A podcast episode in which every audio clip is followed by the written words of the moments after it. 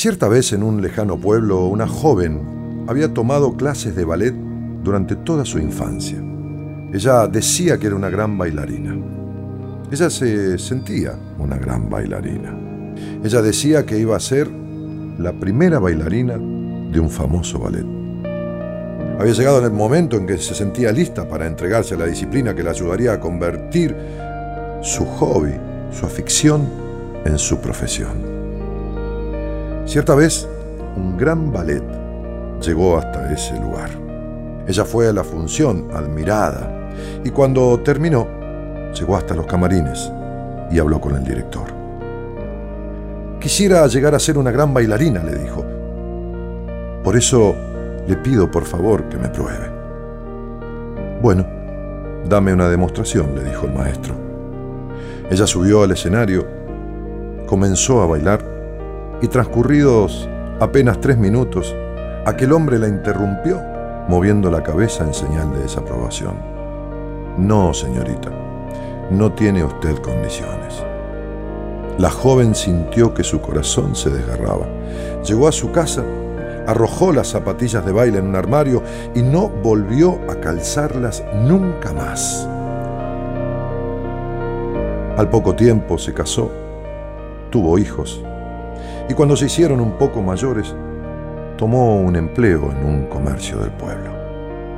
Años después, muchos años después, asistió a una función de un ballet que había llegado nuevamente a su pueblo. Y a la salida se topó con el viejo director que ya contaba con unos 80 años. Ella le recordó la charla que habían tenido años antes cuando era una joven apenas. Le mostró fotografías de sus hijos, le comentó de su trabajo en aquel local del pueblo. Y luego agregó, hay algo que nunca he terminado de entender. ¿Cómo pudo usted saber tan rápido que yo no tenía condiciones para bailar?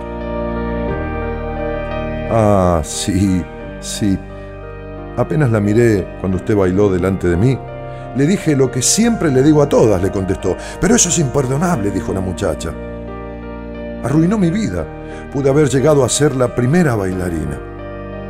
No lo creo, dijo el director. Si hubieras tenido las dotes necesarias y una verdadera vocación para bailar, no habrías prestado ninguna atención a lo que yo dije.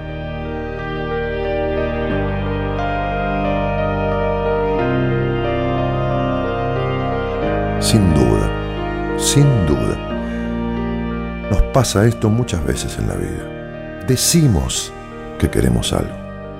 Decimos que servimos para algo. Decimos que añoramos algo en especial, a alguien especial. Decimos que servimos para tal o cual cosa. Y nos quedamos muchas veces en el decir. Una cosa es decir y otra cosa es hacer.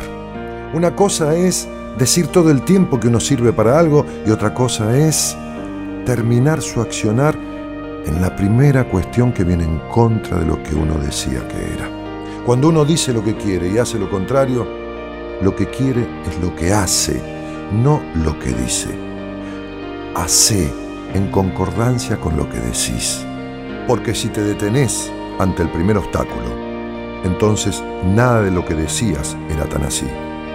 Nada de lo que pensabas era tu verdad.